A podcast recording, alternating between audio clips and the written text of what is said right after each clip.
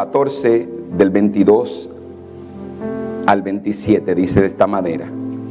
Enseguida Jesús hizo que sus discípulos, o hizo sus discípulos entrar en la barca e ir adelante de él a la otra ribera.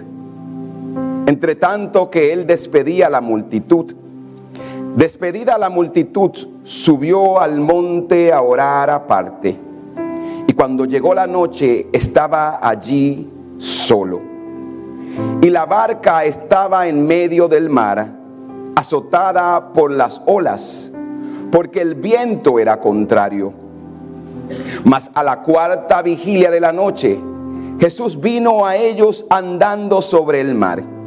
Y los discípulos, viéndolo andar sobre el mar, se turbaron diciendo, un fantasma, y dieron voces de miedo. Pero Jesús enseguida les habló diciendo, tened ánimo, yo soy, no temáis. Yo he titulado este mensaje de hoy, Vence el miedo. Y mire, cuando usted lee todo este capítulo del libro de 14 de Mateo, usted se va a dar cuenta y va a encontrar de que Jesús había terminado de hacer uno de los grandes milagros de su ministerio y fue que él pudo alimentar a más de cinco mil personas. Después que él termina de hacer este milagro, la gente se quedó emocionada, la gente incluso quería ponerlo a él como rey. Y en medio de todo esta algarabía que se encontraba la gente, Jesús le dice a sus discípulos, vayan adelante, adelántense, vayan al frente, vayan adelántense al otro lado. Vayan al lugar donde tenemos que continuar llevando a cabo la asignación y el propósito de predicar el Evangelio. Y usted puede mirar esto y decir, pero el Señor lo envió adelante, sí, pero el Señor lo envió con una palabra. El Señor le dijo, adelántense, vayan al otro lugar donde tendremos que seguir predicando y haciendo la voluntad de Dios. Pero mire, cuando yo leo este texto, a mí me gusta ser crítico, analista y, hacer pregunta al texto, hacerle pregunta a Dios. Y una de las preguntas que quizás es insignificante y no es de mucha importancia es que yo me hago esta pregunta, perdón la redundancia, es que ¿sabía Jesús que los discípulos se iban a encontrar en una gran tormenta? Porque Jesús le dijo, adelántense, vayan al otro lado o al otro lugar. Y yo me pregunto, ¿sabía él que ellos enfrentarían una gran tormenta? Yo me atrevo a pensar y a decir, claro que sí. Y como mucho, y como yo, muchos piensan, muchos comentaristas bíblicos que piensan que sí él sabía. Porque incluso, mire, el, el libro de Salmos, capítulo 139, verso 16, dice, me viste antes de que naciera. Cada día de mi vida estaba registrado en tu libro. Cada momento fue diseñado antes de que un solo día pasara. Así que cuando yo leo el, texto y cuando yo miro este capítulo de Salmo 139, Dios siempre sabe. Dios siempre sabe lo que hay más adelante. Cuando Dios mira tu vida, en la eternidad de quien Dios es, Él ve tu vida al principio, el proceso y también el final. Y me, llama mucho la atención porque muchas veces yo me puedo preguntar que si Dios sabía, si Cristo sabía que sus eh, discípulos iban a enfrentar esto.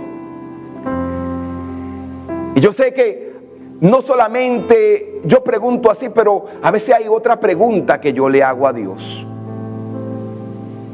Y es la que dice, ¿sabrá Dios lo que yo estoy pasando?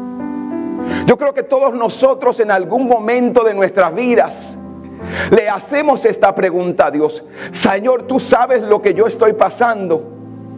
Señor, porque mira, hay cosas, y hay luchas, y hay tormentas que nosotros enfrentamos que nuestras esposas muchas veces no lo saben. Nuestros esposos, muchas veces tu esposo probablemente no lo sabe. Como joven muchas veces tú estás pasando por luchas, por miedos, por dificultades. Y la pregunta es que tú dices, Señor, ¿sabes tú lo que yo estoy pasando? Señor, si tú sabes lo que yo estoy pasando, ¿por qué la situación no cambia? Y como te dije, Dios sabe. Él sabe nuestro principio, Él lo conoció, Él nos vio antes de que naciéramos, Él ha visto y vio ya nuestro proceso, pero aún así, Él nos dice, pasemos al otro lado. Adelántense al otro lado. Hay otras versiones, bíblicas que dicen, pasemos al otro lado. Tú te puedes poner a pensar, Señor, pero si él, si Cristo se quedó atrás, ¿cómo es que pasemos al otro lado? ¿Cómo es que le está diciendo a los discípulos, pasemos si tú te vas a quedar atrás? Y es porque el Señor no quiere enseñar algo aquí. Y es que aunque Él nos diga, o aunque Él diga adelántate, yo me voy a adelantar, pero yo no me voy a adelantar por mi propia decisión, sino porque Él me está diciendo que me adelante. Estábamos cantando hace un rato, yo no voy a ningún lugar si tu presencia conmigo no va. Pero sabes algo, que la presencia de Dios siempre y cuando nosotros tengamos una palabra, nosotros podemos caminar con seguridad que vamos a llegar al otro lado. Cuando sabemos que Él nos ha enviado, tú puedes estar tranquilo porque llegaremos al otro lado.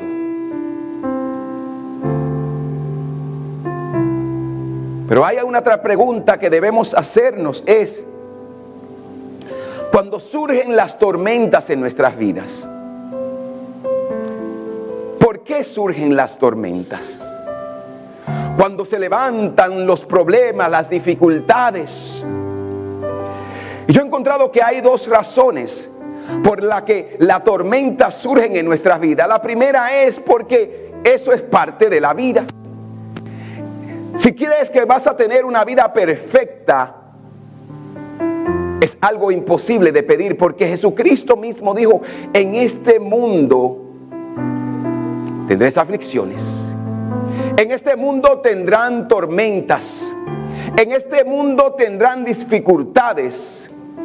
Pero también hay algo más que Él nos dijo. Él dijo, confíen porque yo he vencido las tormentas, porque yo he vencido al mundo, porque yo he vencido las pruebas, porque yo he vencido las dificultades. Así que yo puedo caminar en confianza porque yo tengo la promesa de parte de Dios de que Él ya venció. Ahora, hay otros momentos donde nosotros mismos nos buscamos los problemas y nos creamos nuestra tormenta. Así que debemos de tener en mente muy claro por qué yo me encuentro aquí hoy.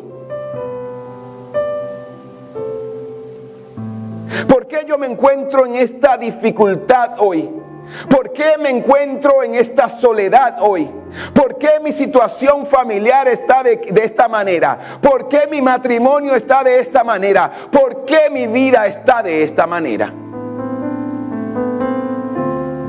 Y muchas veces no son solamente circunstancias de la vida porque vivimos en un mundo caído, sino porque muchas veces nosotros nos metemos en situaciones, tomamos decisiones que nos llevan a un caos y a una tormenta.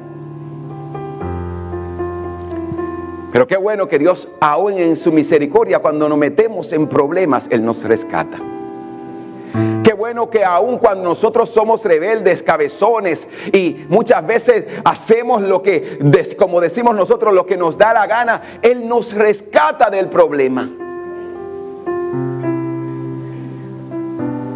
Y hay una tercera razón por la que las tormentas surgen.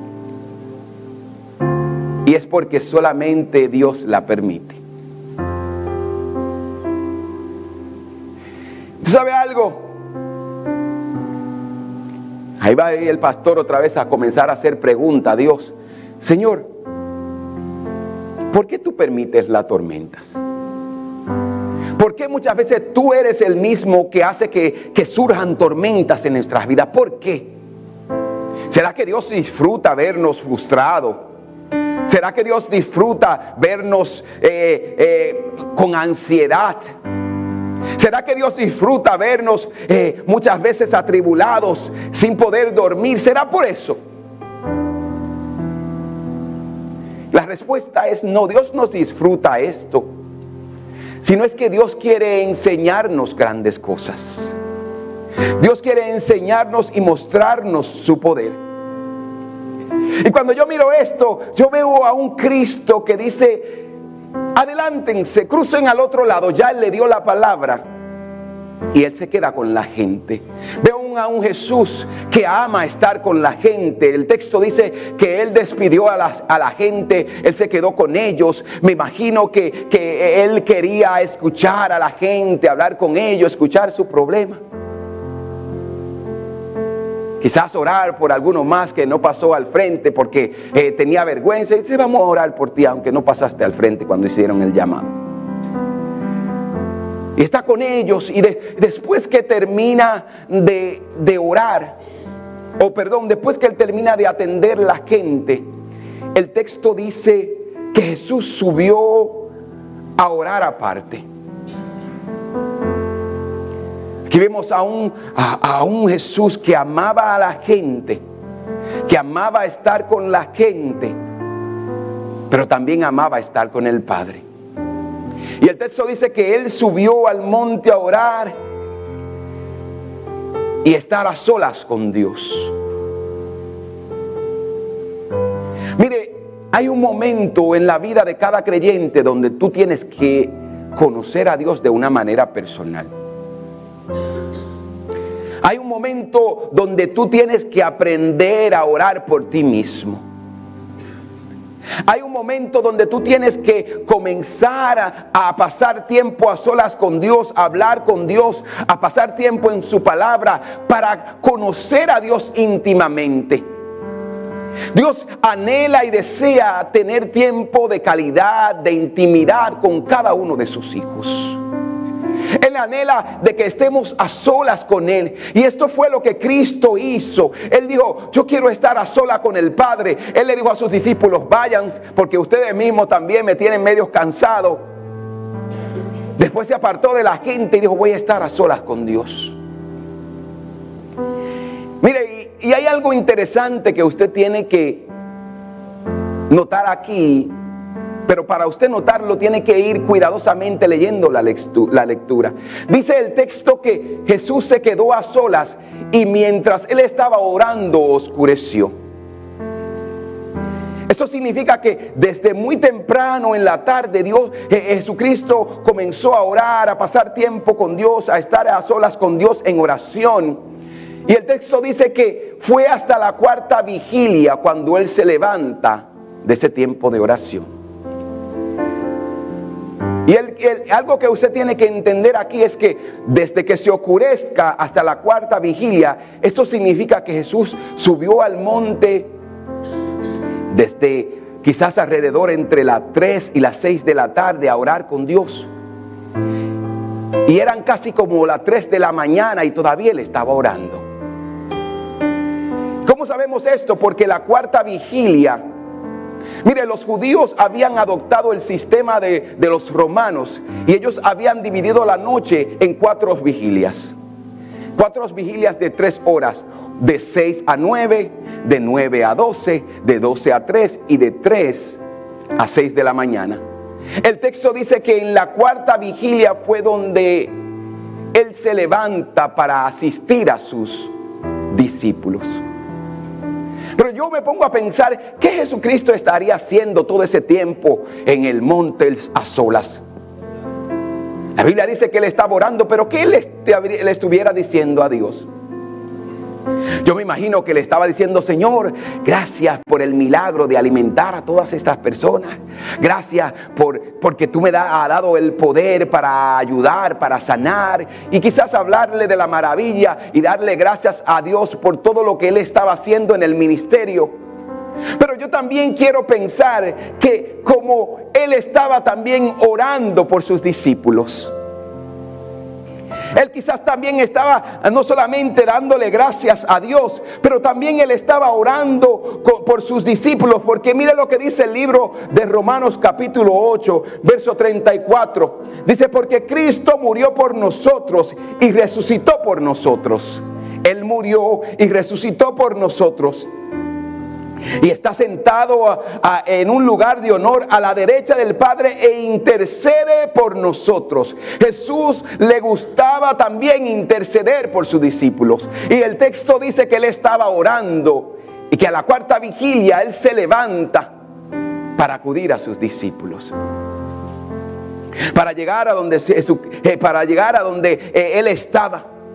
Aquí hay una gran enseñanza que tú y yo debemos de recordar y cuando miramos el poder que había en Jesucristo.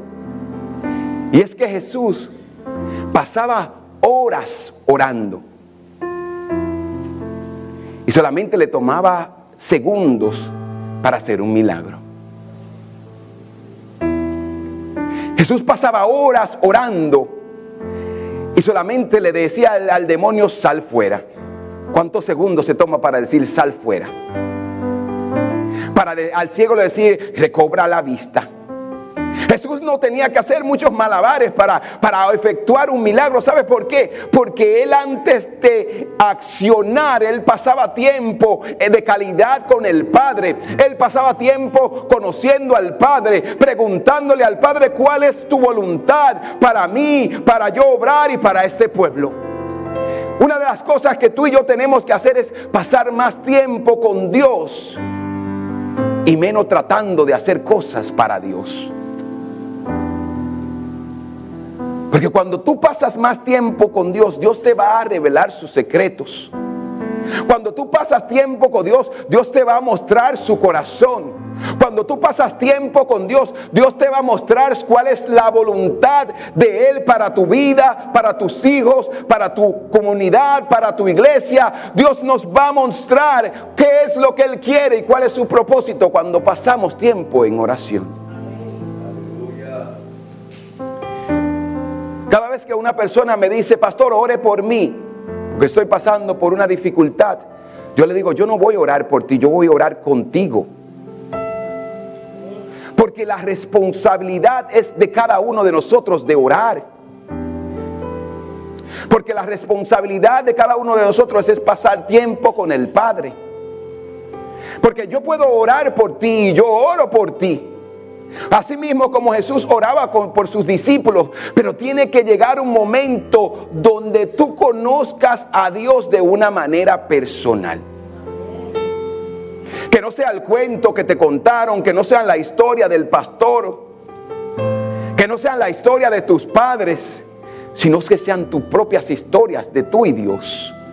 Hay un tiempo y esto solamente tú vas a conocer a Dios cuando pase tiempo en intimidad con Él. Cuando pases tiempo en su palabra. El versículo 24 dice, Y ya la barca estaba en medio del mar. Eso no era de que, ellos estaban remando y habían llegado al medio del mar. Ellos, la barca ya estaba en medio del mar, azotada por los vientos, azotada por las olas y por los vientos. Y el viento era contrario. Ya ellos estaban metidos en el ojo de la tormenta. Ya ellos se encontraban en medio del problema, en medio de la dificultad.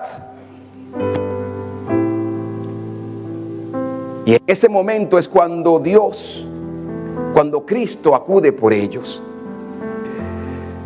Mire, cuando yo veo esto que dice que se encontraban en el medio de la tormenta, yo pienso en esas situaciones de la vida donde nosotros nos encontramos en medio de donde salimos y hacia dónde vamos. Es, interesante que muchas veces la tormenta va a surgir, no cuando tú empiezas, sino cuando estás en medio de lo que Dios te dijo. Cuando estás en medio del camino de la promesa, de lo que Dios te habló, porque Dios dijo, pasemos al otro lado. Y ahí en medio de la tormenta muchas veces nosotros comenzamos a decir, estoy en medio de lo que Dios dijo y en medio de regresar a lo que ya conozco. Muchas veces nos vamos a encontrar en medio del mar, en medio de la tormenta y vamos a comenzar a hacer análisis, a escuchar nuestras voces que dicen, espérate, pero yo creo que en vez de yo seguir, si yo no he llegado hacia donde yo voy y las cosas son así de difíciles, es mejor que yo regrese a donde yo estaba. Muchas veces no queremos continuar y muchas veces hablamos de regresar a nuestro pasado. Y sabes algo, por más que tú trates de regresar a tu pasado, esa puerta ya se cerró. No hay ninguna manera que tú puedas regresar a donde tú estabas antes. Ya las cosas no van a volver a ser igual. Ya las cosas no van a continuar como antes eran, porque ya tú saliste de ahí. Pero muchas veces nosotros decimos, ah, cualquiera se devuelve. Estoy en medio de llegar a mi promesa o de regresar a lo que estaba. Si tú eres analítico como yo, tú dirías, bueno, el texto dice que los vientos eran contrarios. ¿Sabes lo que yo veo aquí? Es que muchas veces la vida y la tormenta van a, van a soplar en contra tuyas. Vas a decir, pero para yo seguir nadando en contra de la corriente, mejor dejo que la corriente me lleve. Y hay momentos en la vida donde tú dices, ¿qué hago? Me devuelvo, me dejo llevar por la corriente, por el sistema, por el pensamiento, por la mentalidad del mundo, de la gente, lo que está sucediendo allá afuera, o sigo luchando y remando en contra de esto. Hay momentos donde tú vas a ver situaciones en tu casa y van a haber gente que diga, mira, si yo hubiera sido tú ya, yo me rindo. Si hubiera sido tú, ya yo dejo a ese hijo, a esa hija.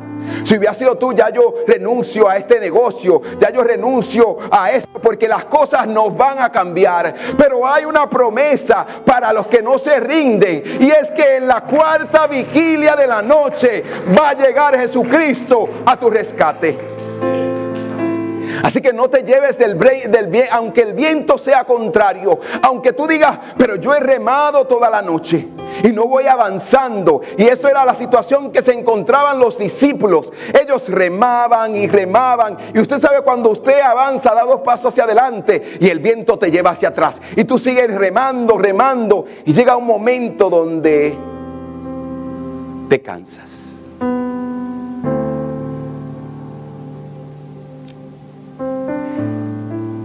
¿Sabes algo? Que es en ese, mire, yo quisiera decir lo contrario. Pero en esa posición donde hemos remado toda la noche y no hemos cansado es donde muchas veces Dios nos quiere encontrar. ¿Por qué yo le digo esto? Porque yo soy también culpable de haber remado todas las noches con mi propia fuerza. Porque yo, oh, quizás yo me imagino a unos discípulos que decían, nosotros conocemos estas aguas, nosotros tenemos años, todas nuestras vidas, hemos sido pescadores y sabemos cómo manejar una tormenta, una dificultad. Y ellos estaban remando y remando y remando. Y hay momentos donde Dios te deja que tú remes. No, porque yo sé no porque yo tengo las calificaciones. No porque yo tengo la experiencia. No porque yo sé cómo hacerlo. Y en vez de confiar en, eh, la palabra que Jesús nos dijo, de que pasáramos al otro lado, estamos confiando en nuestro propio entendimiento, nuestra propia sabiduría y en nuestras propias fuerzas. Yo voy a confiar, yo sí puedo, ya yo tengo la experiencia. Te limpias el hombro, déjenme eso a mí. Yo sé cómo hacerlo.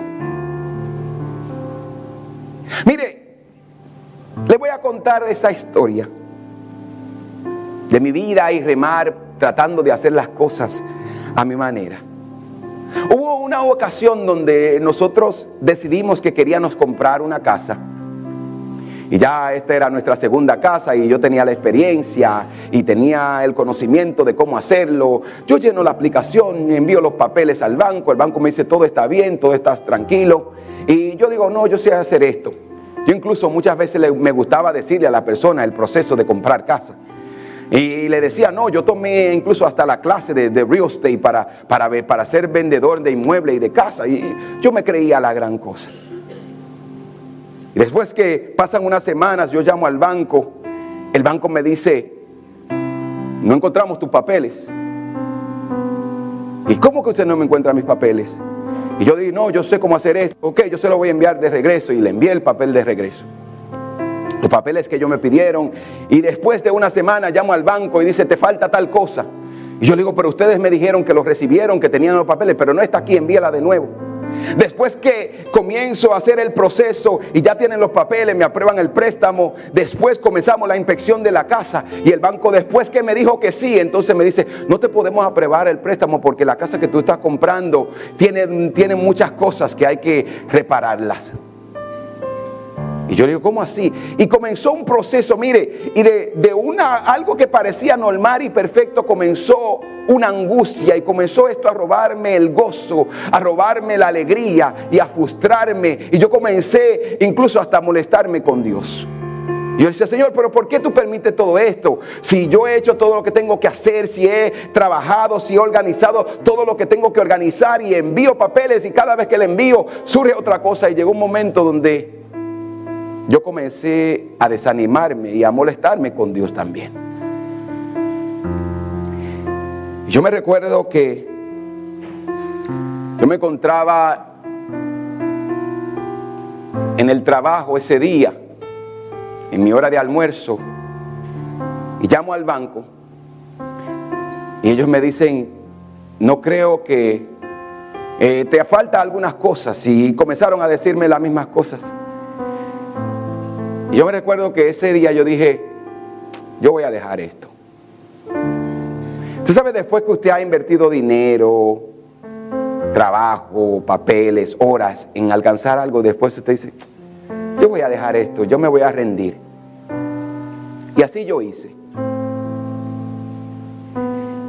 Y una de las grandes lecciones que por eso hoy lo cuento a ustedes como un testimonio es que Muchas veces Dios te va a dejar remar con tus propias fuerzas. Dios te va a dejar que tú seas, que, que trates de pelear en contra de Él, que pelear con Él. Con una actitud, con una rebeldía, con un sentimiento, con un resentimiento. Y Dios te deja que tú te canses. Y ese día que yo le dije al Señor, me rindo.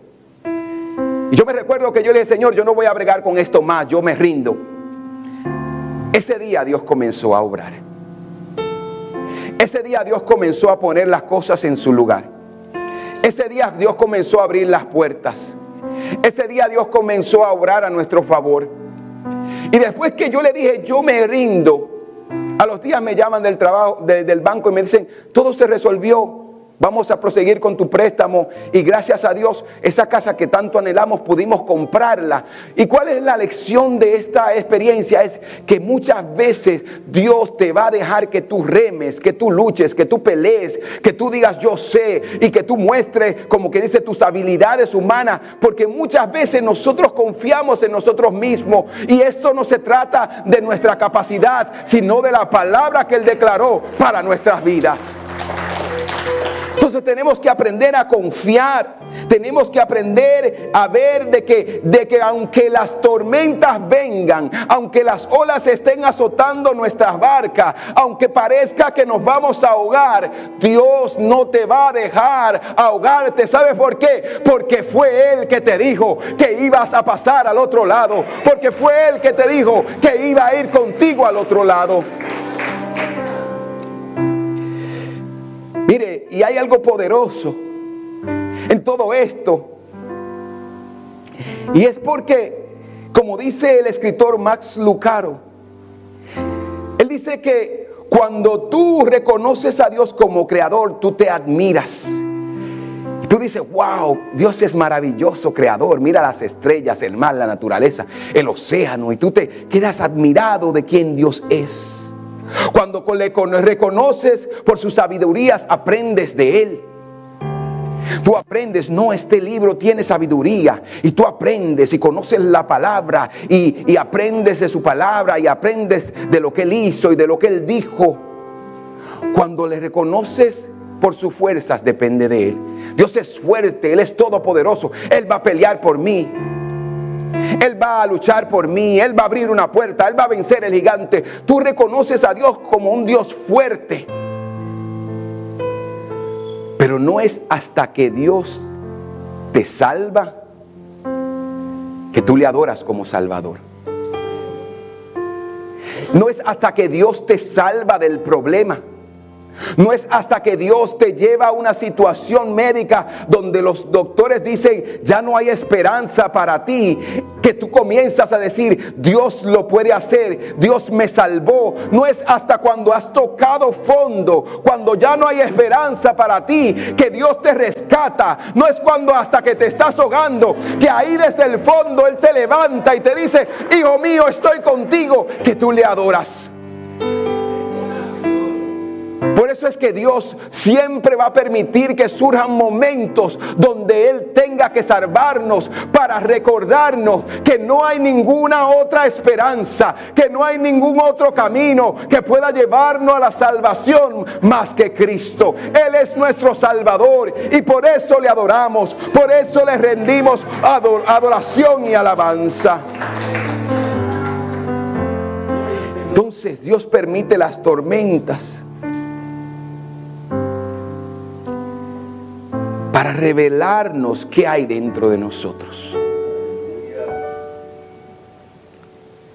Dios permite la tormenta para revelarnos qué hay dentro de nosotros. Porque una cosa es decir yo tengo fe y otra cosa es decir yo voy a esperar en Dios porque Él va a hacer el milagro. Una cosa es ver la situación de otra persona y decirle, ten ánimo, ten fe, no te rindas. Y otra cosa es tú estar en la tormenta. Las tormentas tienden a revelar qué es lo que hay dentro de nuestro corazón. Las tormentas tienden a revelar cuál es nuestro nivel de fe. ¿Sabe por qué muchas veces nosotros nos atribulamos? Porque no le ponemos atención a lo que ya Él nos dijo. Porque no nos olvidamos, nos olvidamos de lo que Él dijo. ¿Qué fue lo que Dios te dijo? ¿Qué fue lo que él le dijo a sus discípulos? Él le dijo, adelántense al otro lado, pasemos al otro lado. ¿Sabes por qué? Él estaba diciendo, ustedes pueden tener la garantía de que ustedes van a llegar porque fui yo quien le dijo que íbamos al otro lado. Y mientras Dios te diga, vamos al otro lado, tú puedes tener la tranquilidad, la confianza, que no importa las tormentas, las dificultades que vengan, pasaremos al otro lado. Pasaremos al otro lado. La otra razón por la que Dios permite las tormentas es para mostrarse su poder. Es para mostrarse, para mostrarnos su poder. El libro de Génesis dice que Dios endureció el corazón de Faraón. Y todo esto sucedió para él mostrarles su poder. Cuando usted mira la historia de las diez plagas que Dios envía a Egipto, cada una de esas plagas representaba a un Dios que los egipcios adoraban. Cada una de esas plagas representaban a un Dios que los egipcios reconocían como poderoso. Y en los tiempos antiguos, el pueblo que vencía al otro decía, mi Dios es más fuerte que el tuyo. No era solamente un combate de armas y de espada y de gente, era también un combate de fe.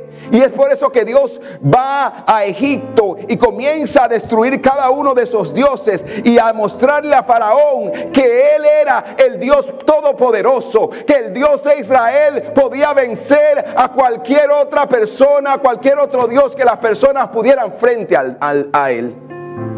Es por eso que él, los, lo reconocemos como Dios Todopoderoso. Dios permite la tormenta para mostrarte su poder. Porque mira, tú no puedes de hablar de algo que tú no has experimentado.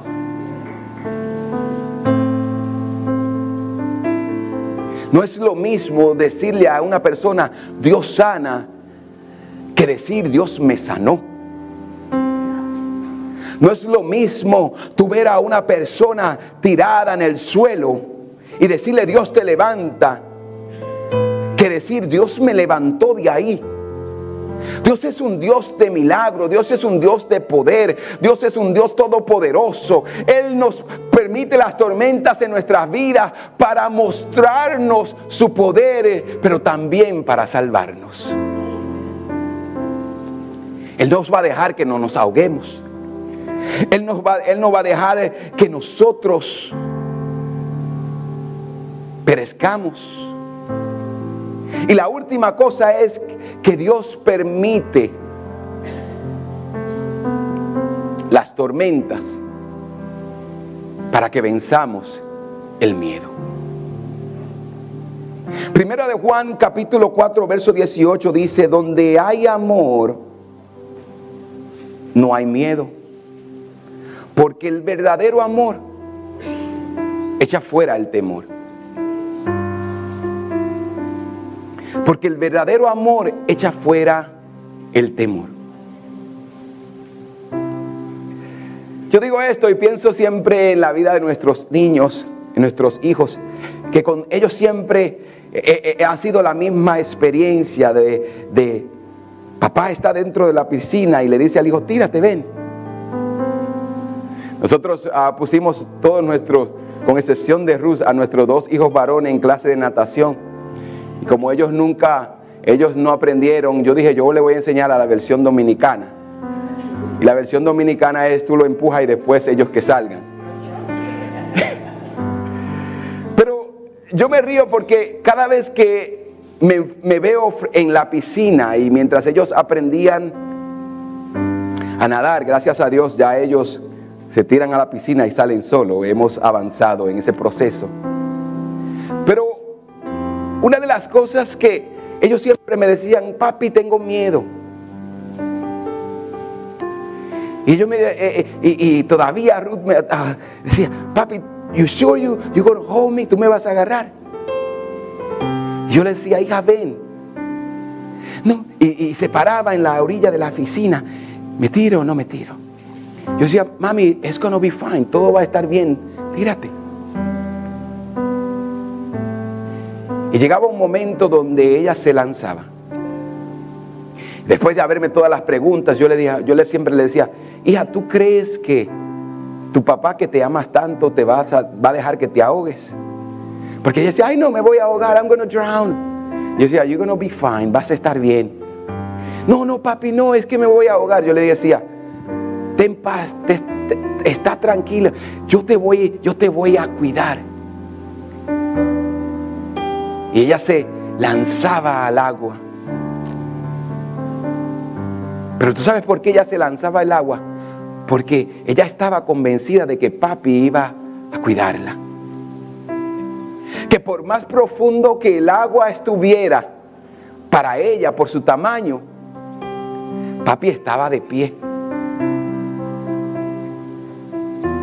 Por más difícil que las tormentas vengan a tu vida y profunda se ve el agua y parezca que te vas a ahogar, el Dios que tú le sirves, el Dios que te dijo que pasara al otro lado, tiene control de las tormentas. Él solamente tiene que decirle a la tormenta, calla, y la tormenta calla. El verdadero amor echa fuera el temor. Cuando tú entiendes lo mucho que Dios te ama, tú vas a aprender a confiar en Él. Por eso es que Dios te permite la tormenta para que aprendas que el verdadero amor, que Él te amó tanto y tanto, que Él dio a su Hijo. Y si Él dio a su Hijo, ¿cuánto más Él no te va a librar de la situación, del lugar donde te encuentras, de la depresión donde te encuentras, de la ansiedad y la angustia donde te encuentras? No hay nada imposible para Dios. Él quiere cuidarte. Él ha escogido guardarte. Él ha escogido libertarte. Él ha escogido rescatarte. Y a mí me gusta lo que dice el versículo 38, perdón, 26. Que dice, eh, dice que ellos, los discípulos estaban remando en medio del mar y el 26 dice, y los discípulos viéndole andar sobre el mar se turbaron. Porque ellos no habían visto este, esta clase de poder. Porque ellos no habían visto a nadie caminar sobre el agua. Ellos se turbaron diciendo es un fantasma y dieron voces de miedo. En otras palabras, yo digo dentro de mí, ellos estaban llorando como, ah no, si yo digo si es como una niña, ya eso puede ser ofensivo, así que dejémoslos ahí. Ellos estaban llorando como, como un niño, como un humano. Pero enseguida Jesús le dijo, tened ánimo, paz. Hoy Jesús te está diciendo, vistío, está tranquilo. Yo tengo cuidado de ti. Yo tengo cuidado de ti. Yo tengo cuidado de ti. Yo tengo cuidado de tus hijos. Yo tengo cuidado de tu casa, yo tengo cuidado de tu finanza. La palabra que le está diciendo aquí, tengan ánimo, yo le está diciendo, mira, aunque se le han ido todas las fuerzas, aunque ya tú piensas que no hay más esperanza, aunque tú piensas que te va a ahogar, ha venido la esperanza. Tengan ánimo, sonríanse, alegrense, porque el rescate, porque la esperanza ha llegado a tu vida. No tengan miedo, tengan paz estén confiados porque Dios ha venido a tu rescate.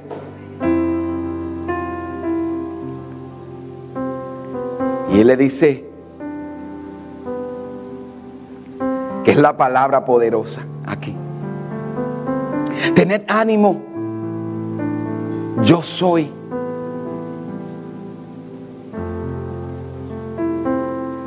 Estas fueron las mismas palabras que, José, que Moisés escuchó en la al diente. Yo soy, yo soy el que le ha dado poder a la tormenta. Yo soy el que le puede decir a la tormenta, calla.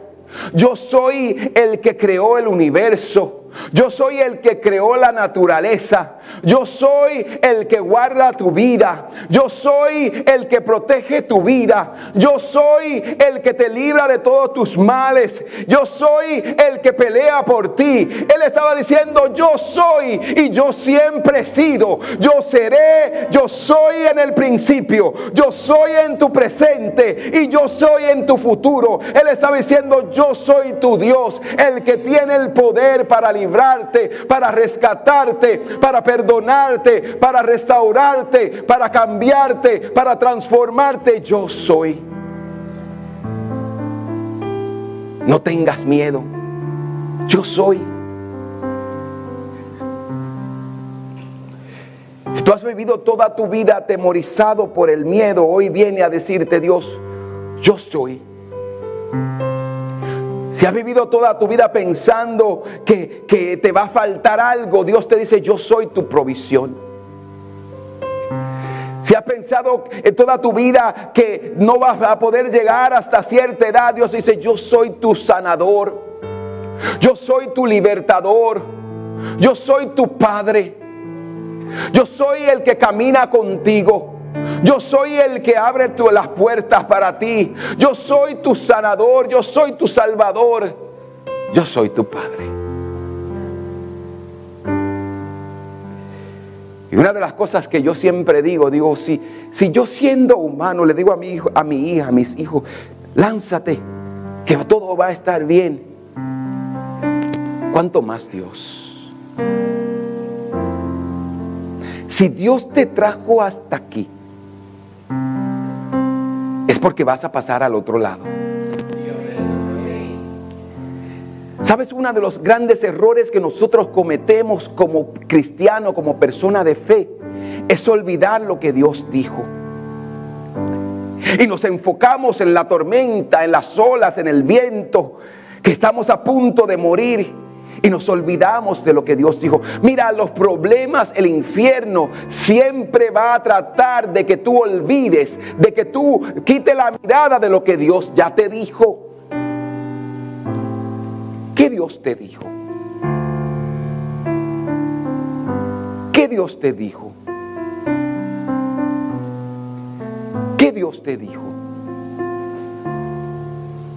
Una de las cosas que yo siempre digo es que hasta que no aprendas, hasta que no venzas ese miedo, hasta que no superes esa circunstancia, Dios te va a seguir diciendo lo mismo. ¿Qué fue lo que Dios te dijo? Que vamos para el otro nivel, pues entonces vamos a creerle a Dios, porque Él es nuestro refugio. Él es nuestra esperanza. Él es quien nos protege, Él es quien nos guarda. Si Dios te dijo que pasaremos al otro lado, puedes tener la confianza, puedes tener la garantía, puedes tener la certeza de que cruzaremos al otro lado. Cuando te enfrentes a las dificultades, mira hacia lo que Dios te dijo. Cuando yo miro muchas veces en mi, caminar, en mi vida como pastor y nos encontramos en, en entrecrucijadas y pensamos que cómo vamos a salir de esta, ¿sabes lo que yo trato de hacer siempre? Es recordar lo que Dios dijo. ¿Qué fue lo que Dios te dijo? Esa es la pregunta que siempre yo me hago y digo, ¿qué fue lo que Dios te dijo? Dios me dijo que vamos a cruzar al otro lado, que vamos a ser grandes, que vamos a impactar una comunidad, que vamos a restaurar vida, que vamos a ver milagros, que vamos a ver la manifestación de Dios como iglesia. Así que cuando los problemas vienen a mi vida, los problemas atacan mi mente. Yo miro a lo que Dios dijo y lo que Dios dijo es maravilloso. La promesa de Dios para nosotros es grandiosa. Que Dios te dijo para ti es grande. Su palabra dice que cosas que ojos no vieron, oídos no han escuchado, son las que Él ha preparado para ti. Así que tú tienes que caminar confiando en lo que Dios dijo, no en las tormentas, en lo que Dios dijo, no en lo que la gente te va a decir, en lo que Dios dijo, no en la circunstancia, en lo que Dios dijo.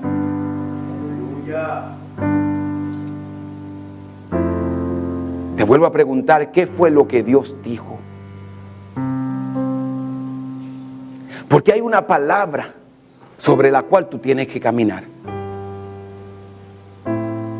Todos nosotros caminamos sobre una palabra de fe. Todos nosotros tenemos que caminar sobre esa palabra. Todos nosotros tenemos que caminar sobre lo que Dios dijo. Y lo que Dios dijo es bueno.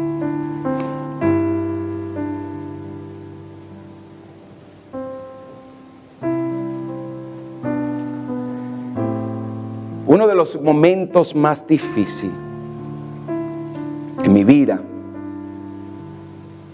fue durante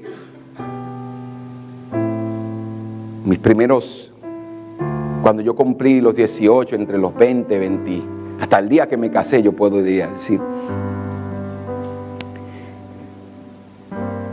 ¿Y sabes algo? Hubieron muchos, muchos, muchos momentos donde yo pensé que la vida no tenía sentido. estaba frustrado. No me veía avanzar, estaba en la universidad y aún así como que era como que no veía, no había cambio. Tenía muchos sueños y veía que ninguno de esos sueños se cumplían. Y yo estaba frustrado. Para ser honesto, hubieron momentos donde yo le decía al Señor, llévame. Yo le digo siempre a la gente, yo nunca me atenté contra mi vida porque yo decía, si yo me quito la vida me voy directo al infierno, así que eso no era una opción. Pero vieron momentos donde yo le dije, Señor, ¿por qué yo hago vivo? No tiene sentido la vida. cada vez que yo me encontraba en esos momentos de frustración, de que las cosas no mejoraban, de que mi economía era un desastre, había una palabra y había un texto que yo siempre me recordaba. Y es Jeremías 29, 11 que dice, porque yo sé los planes que tengo contigo. Because I know the plans I have for you. Son planes para bien y no para mal. Para darte un futuro y una esperanza. Ese futuro que, tú, que te parece incierto hoy, ese hijo que te parece que no cambia, esa hija que parece que no, las cosas no van a cambiar. Dios dice, yo tengo un futuro para ti. Y yo tengo una esperanza para ti. Tú puedes estar seguro. Tú puedes estar tranquilo. Porque si Dios te dijo que ibas a pasar al otro lado, lo vas a alcanzar. Porque si Dios te prometió, Él lo va a cumplir. Si Dios lo dijo, Él lo va a cumplir. Porque Él quiere darnos un futuro y una esperanza. Si Él lo dijo, Él lo va a cumplir. Si Él lo dijo, Él lo va a cumplir. La depresión se va a ir. La tristeza se va a ir. Los momentos difíciles se van a ir. Tu crisis económica se va a terminar. ¿Sabes por qué? Porque Él ha prometido darte un futuro y una esperanza. Él es nuestro futuro y Él es nuestra esperanza. Y mientras tengamos la mirada puesta en Dios, podemos estar tranquilos porque Él es nuestro futuro y Él es nuestra esperanza.